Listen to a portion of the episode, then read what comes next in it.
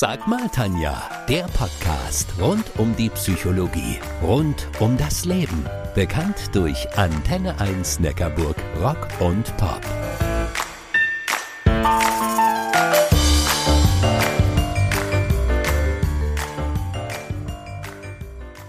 Winnenden München, das Massaker von Parkland, die Schüsse in Sandy Hook und zuletzt der Amoklauf in Uvalde, Texas. Das sind nur einige Orte, die für Taten stehen, die sich nicht in Worte kleiden lassen, für Schmerz, für Leid und für die Frage nach dem Warum. Mein heutiges Thema, wieso laufen junge Menschen Amok? Die Bilder der weinenden Eltern sind in unserer Erinnerung. 19 Schulkinder und zwei Lehrerinnen sterben am 24. Mai beim Amoklauf in Uvalde in Texas. Es war das 27. Mal, dass es bei einem Amoklauf an einer Schule in den USA Tote und Verletzte durch Schusswaffen gab. Das 27. Mal in 2022. Und auch in Deutschland gibt es eine traurige Historie von Amokläufen. 26. April 2002. Ein ehemaliger Schüler des Gutenberg-Gymnasiums in Erfurt erschießt 17 Menschen und anschließend sich selbst. 11. März 2009. Ein früherer Schüler der Albertville Realschule in Winnenden ermordet während seines Amoklaufs 15 Menschen, bevor er sich selbst das Leben nimmt. Der damalige verantwortliche Landespolizeipräsident von Baden-Württemberg, Erwin Hetker, sagte viele Jahre später in einem Spiegel-Interview über die Tat von Winnenden, es war der schlimmste Tag in meinem beruflichen Wirken. Ich sah junge Menschen am Pult sitzen. Es sah aus, als beugten sie sich über ihr Heft doch sie waren mit Kopfschüssen hingerichtet worden. Die meisten Menschen gehen davon aus, dass ein Amoklauf ein spontaner Aussetzer ist, ein Reiz und zack, die Sicherung brennt durch. Das ist aber nicht so. Studien zeigen, ein Amoklauf kündigt sich im Vorfeld durch Risikomerkmale im Verhalten und in der Kommunikation an. Die Amokforscherin Britta Bannenberg analysierte sämtliche deutsche Amoktaten junger Täter zwischen 1992 und 2013. Sie fand heraus, jede aber auch wirklich jede Amoktat wurde irgendwo angekündigt, sei es im Internet oder in Aussagen Freunden gegenüber die das allerdings meistens nicht ernst genommen haben. Amok, das ist ein Begriff, mit dem Wissenschaftler nicht besonders glücklich sind. Er stammt aus dem Malaiischen und bedeutet so etwas wie plötzliches Ausrasten. Doch ein Amokläufer rastet nicht plötzlich aus. Die Tat ist in den allermeisten Fällen lange geplant. Und die Ausführung kalt und kontrolliert. Viele glauben ja, dass Amokläufer ein bestimmtes soziales Profil haben. Britta Bannenberg ist Professorin für Kriminologie an der Uni Gießen. Sie hat alle deutschen Amoktaten junger Täter zwischen 1992 und 2013 analysiert. Die Ergebnisse ihrer Studie zeigen. Erstens, anders als vermutet sind Amoktäter in der Regel keine Mobbing-Opfer. Zweitens, die Täter stammen aus unauffälligen Mittelschichtfamilien, die finanziell gut aufgestellt sind.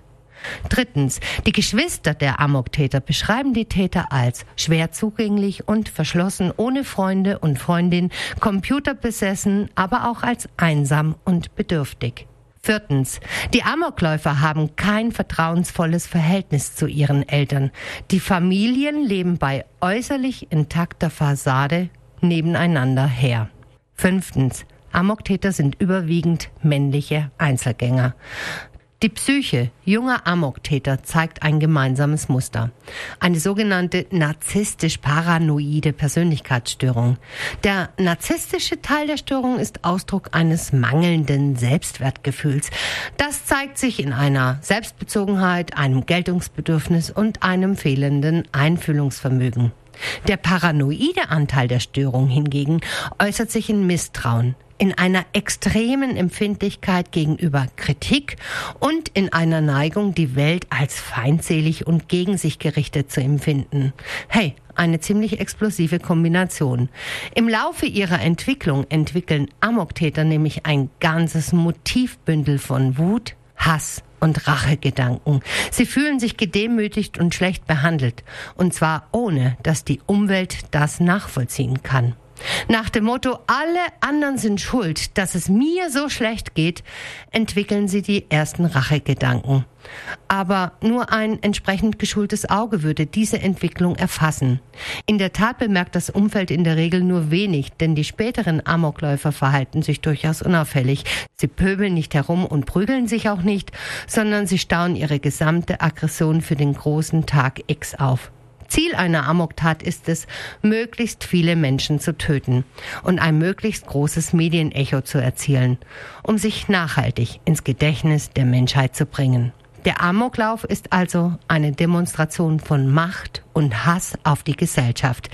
Der Suizid, der meist am Ende der Tat steht, ist dabei nicht Ausdruck von Depression und Ausweglosigkeit, sondern der Höhepunkt der Selbstinszenierung. Kann man einen Amoklauf verhindern? Gisela Meyer ist wie ich Psychologin. Beim Amoklauf von Winnenden verlor sie ihre Tochter. Der Täter schoss ihr aus fünf Metern Entfernung in die Brust feuerte weiter, als die Referendarin schon am Boden lag, insgesamt fünfmal. Aus der Wut, Trauer und Hilflosigkeit von Gisela Meyer wurde über die Jahre Entschlossenheit. Sie sagt, ein Amoklauf ist kein Naturereignis, sondern eine menschliche Tat, eine Tat, die verhindert werden kann. Erwiesen ist, bei jedem Amoklauf gibt es Hinweise, die im Vorfeld durchsickern. Experten nennen das Leaking. Denn Amok hat grundsätzlich eine sehr lange Vorbereitungszeit. Man kann mindestens von einem Jahr intensiver Vorbereitungszeit ausgehen, in der der junge Mensch bereits Vorbereitungen trifft. Und genau diese Phase ist die Chance für alle anderen einzugreifen. Experten empfehlen die Menschen sofort und direkt darauf anzusprechen, wenn sie etwas spüren, wenn die Menschen gewaltbereit sind oder auch Drohungen aussprechen. Entscheidend ist also vor allem eine hohe Sensibilität in der Wahrnehmung der Warnsignale und der Mut, auf diese Signale zu reagieren. In Baden-Württemberg wurden nach winnenden Strategien entwickelt, in denen vermehrt Schulpsychologen zum Einsatz kommen. Sie sollen das Risiko weiterer Amokläufe an Schulen senken.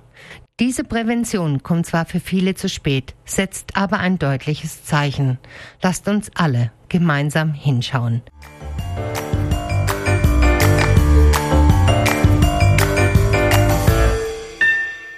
Das war Sag mal Tanja, der Podcast rund um die Psychologie, rund um das Leben. Bekannt durch Antenne 1 Neckarburg, Rock und Pop.